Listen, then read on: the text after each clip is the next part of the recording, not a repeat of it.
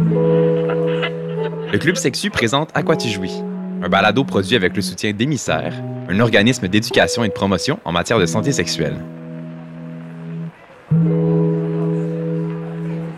Comme les personnes transmasculines vont souvent, au lieu de dire euh, jouets érotiques, vont dire prothèses sexuelles en parlant de certains jouets qui sont faits pour venir recréer vraiment un pénis. Donc c'est super euh, descriptif, c'est vraiment réaliste, c'est peint à la main, c'est comme. euh, you know, everything is there. Puis, Pas euh, beaucoup de mystère. Non, c'est ça.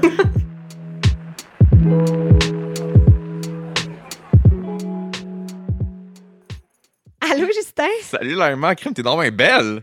Mais voyons, t'es donc, mais fin, toi aussi, t'es très beau. Tu sais, c'est mon mood de, de studio, mon mood mystérieux, Ça mon mood de ton- femme fatale, j'ai envie de dire. Ben, en tout cas, tu me fais un petit quelque chose, là. Ah. En tout cas, voyons, get a room. Écoute, sans plus tarder, Oui. je suis vraiment contente d'enfin présenter cet épisode-ci aux gens parce qu'on a vraiment Mhm. vécu un moment particulièrement fort. Oui, euh, absolument, Laima. En fait, aujourd'hui, on vous présente une belle entrevue qu'on a réalisée avec June Pilote, euh, qui est une personne transmasculine, un éducateur à la sexualité également. Euh, si je me trompe pas, Laima, ni toi ni moi, on connaissait personnellement June euh, avant l'entrevue. Pourtant, on le suivait tous les deux là, sur les réseaux sociaux. On adore son contenu, on vous encourage à le suivre. Vous pouvez y aller dès maintenant, donc arrêtez de nous écouter, allez follower June. C'est super ce qu'il fait. Ouais, vraiment. Oui, oui, j'encourage vraiment les gens à, à le suivre. Puis, Mhm. à la base, on savait que cette saison-ci, on avait envie de parler de masturbation. Mhm. Et quand on s'est mis à brainstormer, on a eu le flash que ça serait vraiment intéressant de parler de plaisir solitaire et de plaisir tout court avec June. Puis, Ouais. on s'est pas trompé. Non, vraiment, ça a été un gros coup de cœur. La conversation aurait pu durer des heures. Euh, C'était fluide. Il me semble aussi qu'on avait terminé l'entrevue. On continuait d'en parler à micro fermé. Euh, on avait tellement de choses à se dire, comme d'ailleurs toutes les entrevues qu'on a eues à micro fermé. Après ça, ça continuait. On se faisait aller le, le manche-marde en tabarouette. Mais non, avec June, c'était riche. Il y a même des moments où le temps s'arrêtait, puis j'oubliais les micros, puis j'étais comme, waouh, tellement Ouais. chanceux de vivre ça. Ouais, En tout cas. c'est ouais, c'était un vraiment beau moment. Donc, euh, sans plus tarder, euh, plongeons-nous dans l'épisode. Euh, bonne écoute. Exact. Bonne écoute. June, bonjour. Bonjour. Ça va bien? Oui, ça va bien, vous? Oui, Oui. ça va super bien. Merci beaucoup d'être avec nous aujourd'hui. On est vraiment contents. Donc, June, tu es une personne trans. Tu es également éducateur sexuel, directeur général de l'organisme communautaire LGBTQ, Alter Hero, Effectivement. depuis 2018. 2018. Ouais, donc ça, c'est un organisme provincial de soutien aux jeunes LGBTQ, et neurodivers. Mhm. Tu as toi-même un podcast également qui s'appelle C'est quoi mon genre? Mhm. qui aborde des enjeux en lien avec l'identité trans, l'orientation sexuelle, la santé mentale. Tu as aussi travaillé dans un sex shop pendant Ah. plusieurs années. Oh oui, et je te dis, j'aime ça. Attends, tu me fais une bio gratuite. Mais quel CV! As-tu le temps de dormir? Rarement. Non. Oui, mais j'ai travaillé en sex shop. En plus, ça, ça va être le sujet le plus euh, cocasse à, Oui, on à a. discuter. C'est lequel, lequel hein? Peux-tu peux-tu dire ça? Au sexucité. Trois ans sur la planète, c'est super. Oh, Mais wow. oui, euh, éducateur sexuel euh, autoproclamé. Donc, je dirais plus. euh, j'ai un, un parcours euh, universitaire assez hétéroclite. Donc, euh, j'ai fait beaucoup de programmes, mais j'ai pas de, de, de certification euh, typique. Euh, en fait, j'ai, le premier truc que j'ai fait, j'étais dans, dans des milieux euh, LGBTQ+, donc j'ai habité au BC pendant un, un moment, où est-ce que j'étais, je faisais du, euh, du bénévolat dans des milieux LGBTQ+. J'étais arrivé au Québec, j'ai travaillé en sex shop, où est-ce que j'ai appris plein de belles choses sur les sextoys, la masturbation, euh, plein d'histoires vraiment drôles. On avait aussi beaucoup de, une grosse section sur euh, BDSM, tout ça. Donc j'ai beaucoup appris de choses. Et euh, c'est à partir de ce moment-là que j'ai commencé en fait à avoir un blog puis à parler de sextoys. J'ai un peu comme challengé mon syndrome de l'imposteur. J'ai commencé à faire des euh, sextoys 101 sur mon Instagram où est-ce que Ouais, c'est tellement intéressant. je parlais de quelle loupe utiliser, quel type de vibration, quel jouet acheter. Puis je faisais aussi du. euh, les gens m'envoyaient des messages, puis je leur disais quel toy acheter ou pas acheter. En fait, travailler en sex shop, c'est vraiment de la- relation d'aide. Mhm. C'est- Souvent. Très simplement. là. Comme euh, le nombre de fois, justement, j'en parlais avec une amie il y a pas longtemps, ou comme euh, le nombre de fois où est-ce que ce que tu dois faire, c'est euh, rendre la personne confortable avec sa sexualité, en fait. Ben ouais. Donc, il y a plein de, de, de, de clients typiques, puis de, types de clients. Puis je dirais que ceux qui revenaient le plus souvent, c'était les personnes qui rentraient avec comme le visage complètement rouge, vraiment gêné, Mhm. puis qu'il fallait que tu apprennes. Puis tu sais aussi que si tu dis une mauvaise question, que s'il y a une mauvaise chose qui se passe autour, ils vont juste partir Ouais, très ouais. vite. Donc, j'ai même des clients qui sont venus 5, 6 fois, qui m'ont jamais rien demandé, puis qui ont fini par me demander après une cinquième fois. Donc, c'est vraiment de la relation d'aide à ce niveau C'est fou parce que tu, rentres dans un Zara, mettons, tu vas être comme. Tu n'hésiteras pas à poser des questions. Genre, Exactement, oui. Moi aussi, quand je rentre dans un sex shop, on dirait que je suis comme dans le haut lieu du vice dans ma tête. Tu sais, je, suis comme, je me garoche vers les lubrifiants. Je suis comme. Mais c'est vrai que ça fait presque de la psychologie parce ben qu'il faut que tu sois capable d'identifier est-ce que tu peux faire une petite blague à la personne, mm. est-ce que tu dois, au contraire, la laisser pendant vraiment longtemps, se familiariser seul, dans les allées avant d'aller la voir? C'est quand même. Être plus confortable que d'être directement. Puis comme, ouais, non, c'est vraiment, c'était vraiment euh, une expérience intéressante de service à la clientèle. Puis j'avais beaucoup aimé. Je suis, je suis Gémeaux. Donc. Ah. J'avais vraiment beaucoup le feeling de, de. Je peux faire un lien avec la personne. Puis comme il y a aussi des personnes qui sont super confortables avec la sexualité et qui parlent beaucoup, beaucoup, beaucoup, beaucoup. C'est vraiment intéressant. Puis aussi, tu vois, euh, je sais pas, des, des patterns sociétals comme. Ah, des euh, tendances? Des tendances. Genre, euh, genre après Fifty Shades of Grey, tout le monde voulait une cravache, mettons? Genre, mais je dirais que, que, je voyais aussi comme un truc qui se répétait. Disons, c'était dans les couples hétérosexuels, c'est genre les garçons qui veulent jamais que leur blonde ait des dildos qui sont plus gros que genre leur pénis à eux. Ah ouais! comme, ça se répétait souvent, puis au début j'étais là, c'est peut-être un hasard, mais de, tous les, toutes les groupes d'âge. Ils voulaient pas se battre contre la machine qui était plus grosse que. Et moi de leur répondre, ça m'étonnerait que tu vibres, hein? je pense que c'est pas ta compétition, mais il y a plein de choses comme ça. Ça m'a vraiment aidé comme à, me sortir un peu de la théorie pour être plus en pratique. Mm-hmm. Supposons qu'on on essaie de narrow it down à la masturbation. C'était avant ta transition, tu t'intéressais déjà à la question du plaisir et la place des jouets et des objets euh, dans la masturbation, la conquête de son plaisir. Mm-hmm. Qu'est-ce qui t'a amené à t'intéresser à ça? Mais dans le fond, j'imagine que le, le 3 ans au sex shop, ça a été assez euh, fondateur. Ça a été assez fondateur, oui. Dans, ce, dans cette quête-là. C'est ça, justement, comme en sex shop, de me rendre compte que les jouets sexuels aussi ont vraiment un gros potentiel pour les personnes trans, justement, mhm. ou pour les personnes qui vivent une dysphorie de genre. Mhm. euh, parce que ça crée vraiment une, une, une, barrière entre toi et ton organe sexuel, mhm. ton, ton, tes organes génitaux, ça crée vraiment comme un... Euh, quand je me souviens au début, j'aimais beaucoup utiliser des, euh, genre des petits magic wands, puis de comme pouvoir genre euh, branler le shaft comme si c'était comme un pénis. Puis ça me donnait vraiment comme un, un feeling où est-ce que j'étais capable d'avoir du plaisir sexuel seul et avec des gens sans avoir à comme avoir un contact direct avec mes organes génitaux. Comme ça, je trouve que c'était vraiment un truc intéressant. Ou mm-hmm. comme. Ouais, genre, il y a plein d'enjeux. C'était un, supplément de toi. C'était toi et en plus, ce que le jouet te permet d'accéder en termes de mm-hmm. possible. Mm-hmm. Non, exactement. Puis, euh, ouais, c'est ça, ça m'a vraiment. de travailler en sex shop, de parler avec tout le monde de leur sexualité. C'est clair que tu penses à ça. Puis, comme aussi. Euh, veux, veux pas, ta relation avec la masturbation quand tu es une personne trans, elle, progresse rapidement, mhm. elle change dans le temps, elle est pas fluide du tout. Mhm. En fait, elle est très fluide, elle est pas stable du tout. Et euh, ouais, c'est ça, je pense que la masturbation aussi avec la prise d'hormones, il ça, y a beaucoup, beaucoup, beaucoup, beaucoup de changements. Donc. Euh, puis aussi, avec le temps, tu as développé beaucoup de contenu éducatif sur Instagram mhm. qu'on peut suivre. Euh, et parallèlement à ça, donc, tu fais des conférences, tu es éducateur sexuel. Comment le sujet, justement, de l'auto-érotisme, ça t'a permis de rejoindre à ce point-là ta communauté Instagram, puis d'ouvrir la question à des sujets plus identitaires? Tu sais, mhm. justement, comme on parle d'un objet, sauf qu'au final, ça devient quelque chose de très, très fondamental au niveau de mhm. l'identité. Comment ça s'est passé, cette réflexion-là? Bien, en premier, c'est ça, comme, comme je disais, je, voulais vraiment faire plus... Euh, une approche sur l'objet, donc sur un apprentissage plus euh, théorique. Comment qu'on choisit un sextoy, comment qu'on fait ça, puis le plus que je progressais moi dans ma transition de genre, ben le plus que euh, je voulais que ça prenne de la place. Mm-hmm. Donc de vraiment comme en même temps. Puis il faut pas se cacher non plus que le moment où est-ce que j'ai commencé à plus prendre de place sur les enjeux des sextoys puis tout ça sur Instagram, c'est le moment où il y avait beaucoup de censure. Encore aujourd'hui, on a beaucoup, mais c'était le début. Donc c'était aussi une manière pour moi de comme pas me faire euh, enlever mon, mon, mon, account.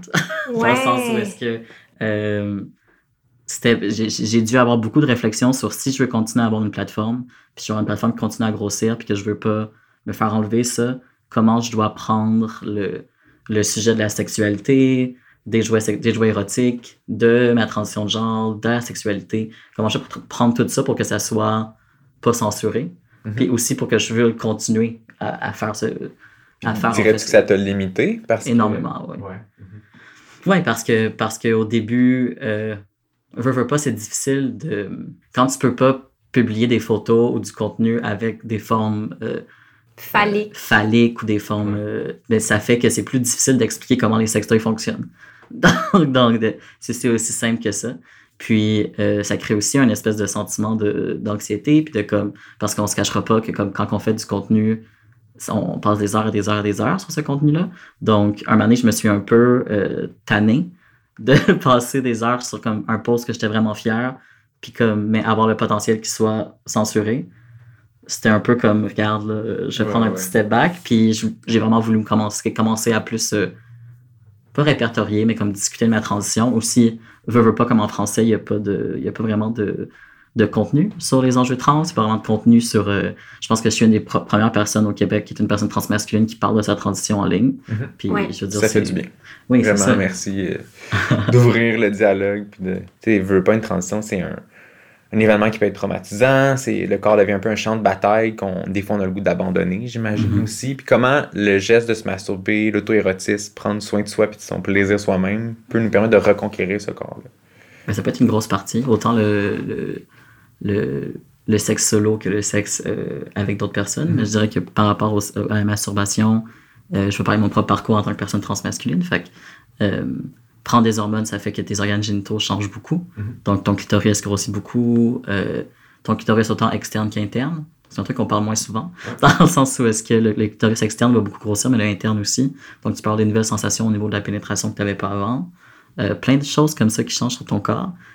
Puis ça fait aussi que tu as un tout nouveau type d'orgasme, un tout nouveau Mhm. type, des tout nouveaux types de, de zones érogènes, dans le sens où est-ce que des, par exemple, des jouets érotiques que j'adorais avant, maintenant je peux plus les utiliser parce que ça, ça fonctionne plus. Donc, de comme vraiment réapprendre à me masturber, c'était vraiment quelque chose d'intéressant. Puis c'était aussi, veux, veux pas, ça, ça, ça fait qu'on se réapproprie un corps, comme tu dis. Mhm. Dans le sens où est-ce que euh, ça fait que peut-être que j'arrive à personnellement avoir euh, une- pas une moins dysphorie, mais une dysphorie différente avec mes organes génitaux. Mhm. Puis aussi avoir mon corps comme quelque chose de sexuel, puis de quelque chose d'attirant. Dans le sens où est-ce que une grosse partie de la transphobie internalisée est justement euh, internaliser qu'on est, qu'on est des personnes laides, qu'on est des personnes Mhm. qui sont pas euh, attirantes. Et je dirais que, que comme c'est pour moi en fait le, le- la plus grosse chose à, à comme déconstruire, c'est de déconstruire qu'on est parce qu'il y y a tellement comme un il y a tellement une idée ou comme plus un schème comme social que les personnes trans sont pas attirantes ou qui sont fait ou, ou- ou qu'on les fétichise, il y a comme pas d'entre deux. Mhm. Donc, euh, je dirais que pour moi, la masturbation, c'est vraiment une manière d'essayer de comme sexualiser mon corps comme moi j'ai envie de le faire. Ouais.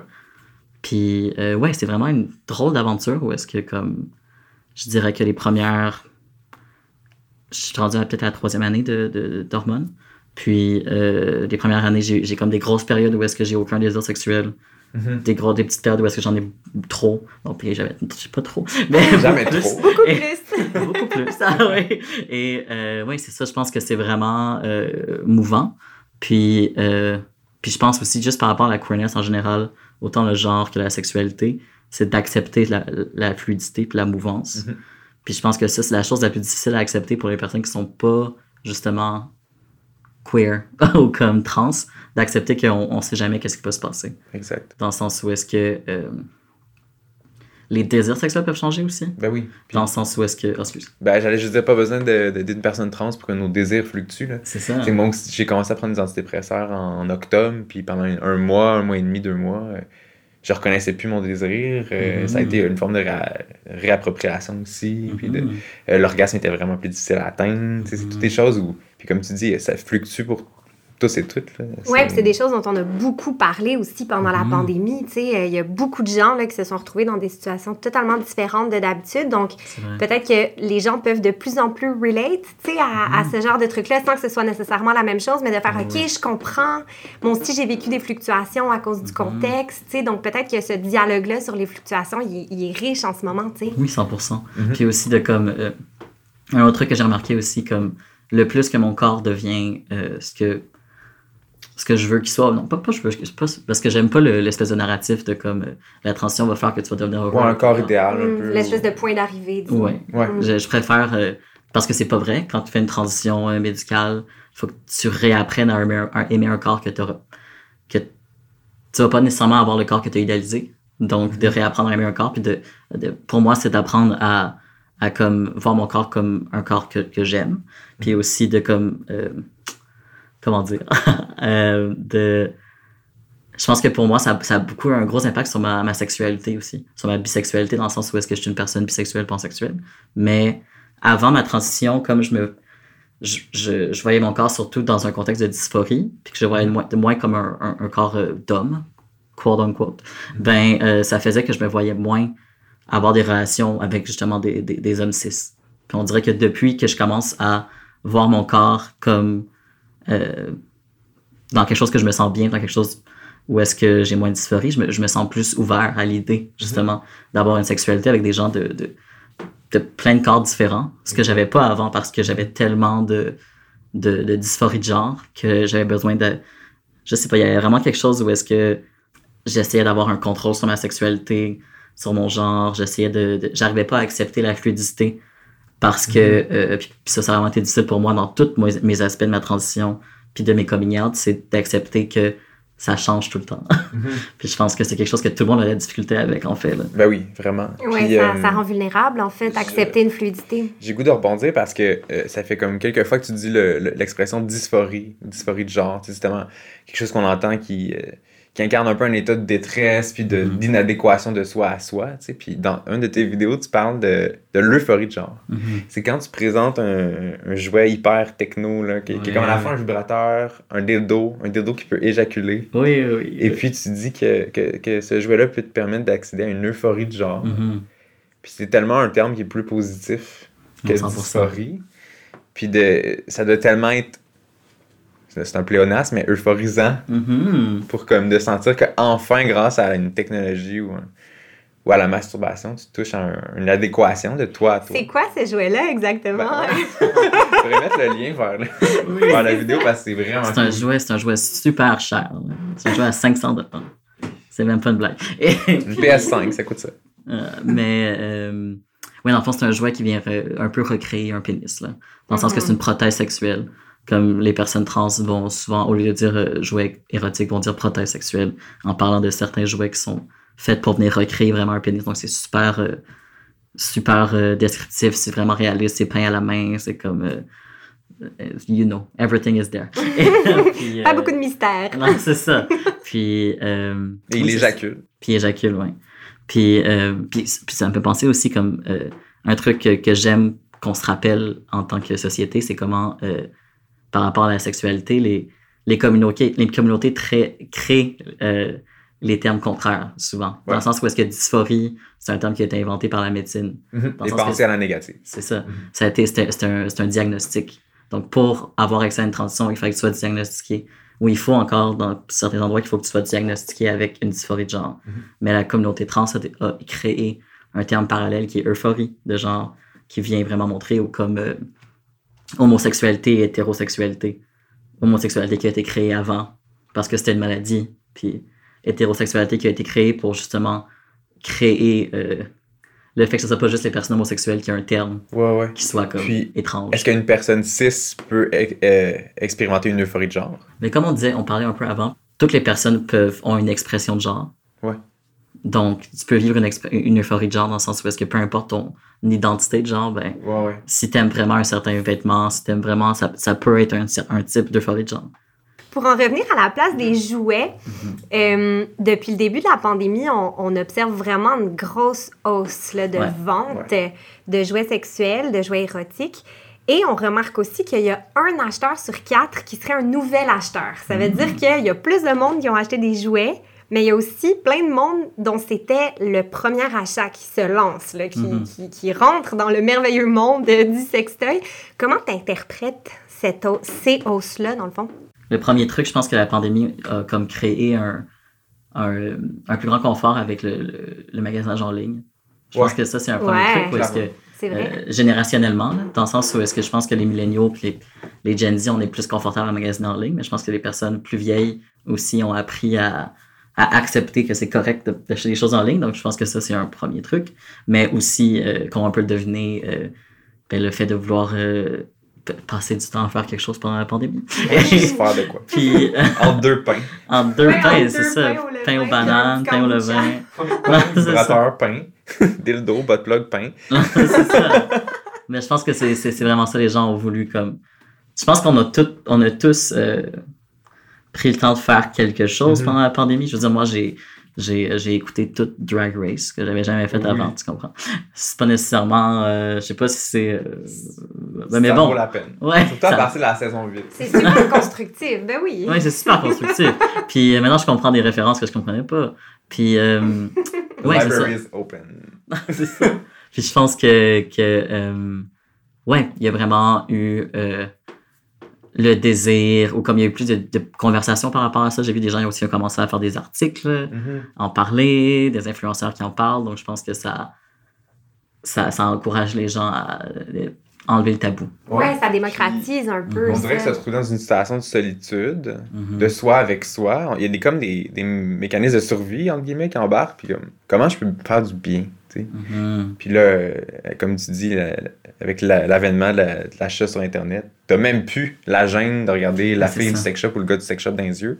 Fait que tu peux tout faire en ligne. Moi, Ouais, j'ai été un des premiers. Je me suis acheté un beau euh, dildo euh, montréalais, en silicone, un beau petit butt plug. Mais c'est vrai que c'est dans une dynamique de self-care aussi, parce qu'on on parlait pendant la pandémie, ah, il faut prendre du temps pour soi. Fait que tu sais, c'était comme tu t'achètes des nouvelles, euh, des, des nouveaux sels de bain, puis tu t'achètes un sextoy presque la même journée, en fait, dans le même clic, tu sais. Ouais.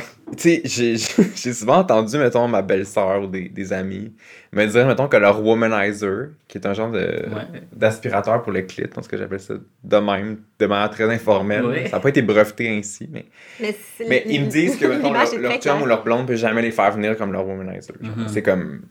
Tu peux tellement, genre, te faire venir vite avec ton womanizer, genre, que c'est comme mal. tellement, puis là, ton, ton chum, t'es comme, ah, pas le goût de... ça sert à rien d'aller vers lui, mon womanizer est bien plus hot. Mais ma question, dans le fond, pour toi, c'est qu'en est-il lorsque les jouets érotiques surpassent le plaisir qu'on éprouve avec la vraie relation sexuelle, genre? Mhm. Quand, mettons, euh, justement, là, ton, euh, ton sextoy est plus intéressant que la réalité, parce que dans la réalité, t'aurais pas cette valeur ajoutée-là. Mhm. En même temps, on pourrait renchérir en disant que tu peux très bien utiliser tes sextoys avec un partenaire. C'est ça que j'allais dire. Ouais, Ouais, Ouais, dans le sens où est-ce que. euh, dans le sens où est-ce que je pense que. Le sextoy, son but, c'est pas de remplacer euh, le plaisir charnel. là. La vieille chair. Non, la, ben, la plaisir de la chair. Non, mais, mais je pense que, euh, que comme les meilleures relations sexuelles que j'ai eues dans ma vie, c'était des relations où est-ce que je me sentais confortable d'avoir un sextoy dans la relation, puis que, euh, que je me sentais aussi bien d'avoir comme du toucher humain qui vient avec. Ben oui. Dans le sens où est-ce que. euh, ben, ça revient un peu à ce qu'on disait plus tôt, où est-ce qu'il y a beaucoup de gens qui vont voir dans des relations. Les gens vont voir les, les jeux érotiques comme des compétitions, de la compétition un peu. Ouais. Une compétition à, à comment je dois être meilleur que le sextoy, mais c'est c'est- c'est- c'est- Ben c'est un peu triste de se dire ça. Mais Ouais. L'union Comme- fait la force, joue avec. Oui, c'est c'est ça. ça. Ou comme un- l'espèce d'idée qu'on n'est pas suffisant. Si on a, Mhm. C'est comme si on se dit si j'ai besoin d'un jouet, ça veut dire qu'il y a quelque chose qui manque. Tu sais, C'est comme Non, si c'est on avait ça. cette espèce d'idée-là qui est très particulière. Tu sais, quand on la déconstruit, ça. sais, Ouais, c'est étrange qu'on pense ça, ouais. Quand c'est plutôt qu'on veut juste prendre plus soin de nous. Là. Dans le sens où est-ce que euh, c'est juste des nouveaux gadgets. Là. Genre si on veut faire des smoothies. Là, Ben ça oui, le fun d'acheter ninja un petit Magic euh, Bullet puis un Ninja. ben. Ouais, c'est ça. Il y a personne qui est jaloux de son vitamine. Euh, ouais, moi, je suis quand même jaloux de mon vitamine. J'aimerais ça pouvoir euh, broyer des bananes ainsi. Mais, mais euh, c'est clair, puis c'est tellement hot de- d'intégrer des jouets sexuels dans sa- avec un partenaire. là. Puis de regarder comment l'autre se fait plaisir. Mhm. je- c'est comme une valeur ajoutée. là. 100%. Tellement. Puis c'est sûr que c'est, somme toute, assez dispendieux. Mhm. Euh, ça, c'est un- une autre question. là, mais euh, quand tu as acheté un vibrateur à 300$, pièces, euh, tu peux l'utiliser.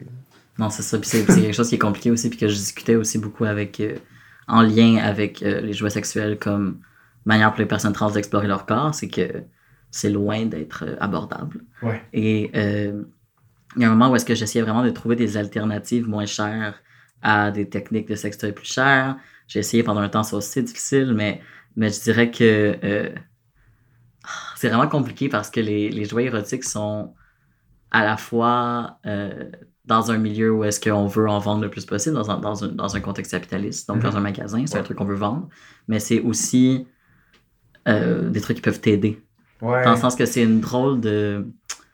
Je pense pas qu'il faut. Ah, c'est- C'est une drôle de, de dichotomie où est-ce que à la fois ça peut vraiment nous aider puis on a besoin d'aide puis de support sur comme. Parce que moi je vais jamais recommander à quelqu'un euh, qui achète son premier sextoy, il en a acheté un comme à 300 dollars. Ça n'a absolument aucun sens. Dans le sens où est-ce que je vais, je vais leur recommander d'essayer un toy, voir s'ils aiment ça. S'ils aiment pas ça, ils vont pas être, ils vont pas regarder leur sextoy en pleurant parce qu'ils ont dépensé 170$ sur quelque chose qui, qui leur donne pas de plaisir. Donc. tu sais, je sais pas si la comparaison est juste, mais, tu mettons des gens, euh, le gouvernement va payer des prothèses ou des choses comme ça, des gens, mettons, qui mm-hmm. manquent un bras ou une jambe ou des choses comme ça. Est-ce que tu penses qu'il devrait y avoir un fonds pour les personnes trans ou en transition pour leur permettre d'avoir des sextoys. Ouais, si ça a une visée thérapeutique, tu sais. Si ça crée une euphorie de genre, puis que c'est apaisant, puis que c'est exact, comme tu dis, thérapeutique. Ça devrait être au minimum euh, déclarable sur les impôts. Exactement. Puis par rapport à l'exploration de son corps aussi, je sais que, tu sais, si on est dans une perspective plus hétéro, mm-hmm. euh, les femmes hétéros sont euh, statistiquement les personnes qui ont le moins d'orgasmes, en, mm. en, règle générale. On s'entend, il y a plein d'exceptions individuelles, mais ouais, c'est ça. Donc, je sais que il y a beaucoup de femmes hétéros de mon entourage, justement, qui apprivoisent ne serait-ce que l'orgasme, en fait, mm-hmm. avec des jouets parce qu'elles n'y parviennent pas quand elles sont en relation. Mm-hmm. Euh, en relation sexuelle, finalement, en rapport euh, sexuel. Est-ce que c'est des témoignages que tu as déjà eu, ça? Oui, bien sûr. dans le sens hein. où est-ce que. Euh... Ben, c'est drôle aussi parce que j'habitais dans le quartier où est-ce que je travaillais en sex shop. Donc, ça m'arrivait souvent de croiser les gens à l'épicerie, dans la rue, tu comprends? Et puis ça, c'était vraiment intéressant parce que les gens m'en parlaient, comme venaient m'en parler de comment euh, ça avait changé leur vie. Tu parlais du Monizer tantôt, de tous les jeux, tous les jouets à succion, euh, comme ont vraiment aidé beaucoup de gens comme plein de petites anecdotes de personnes qui me croisent dans la rue, c'est ça, puis qui me, me ah, ça m'a vraiment aidé, qu'est-ce que tu m'as dit l'autre fois, ou comme, euh, je pense que mm-hmm. de comme réapprendre à, apprendre à, comme, apprendre son plaisir, développer son plaisir. Mm-hmm. Ben oui, puis après ça, c'est des choses que tu euh, réinvestis dans tes relations aussi, si tu connais mieux ton corps après ça, avoir, une avoir, une relation sexuelle partagée, mm-hmm. elle est probablement plus, plus riche, j'imagine. Non, c'est vrai. Mhm. Wow, fait que toutes ces conversations-là dans le rayon des céréales, genre. ouais, du rayon des dildos au rayon des céréales. Il n'y a, a qu'une rue. Une rue. qui les sépare. Cool, ben, crime, euh, c'est vraiment intéressant. Puis là, j'ai hâte de retrouver mon dildo. c'est sais exactement il est où, entre mes bobettes Calvin Klein. Oui, merci beaucoup, June. Ouais, merci, June.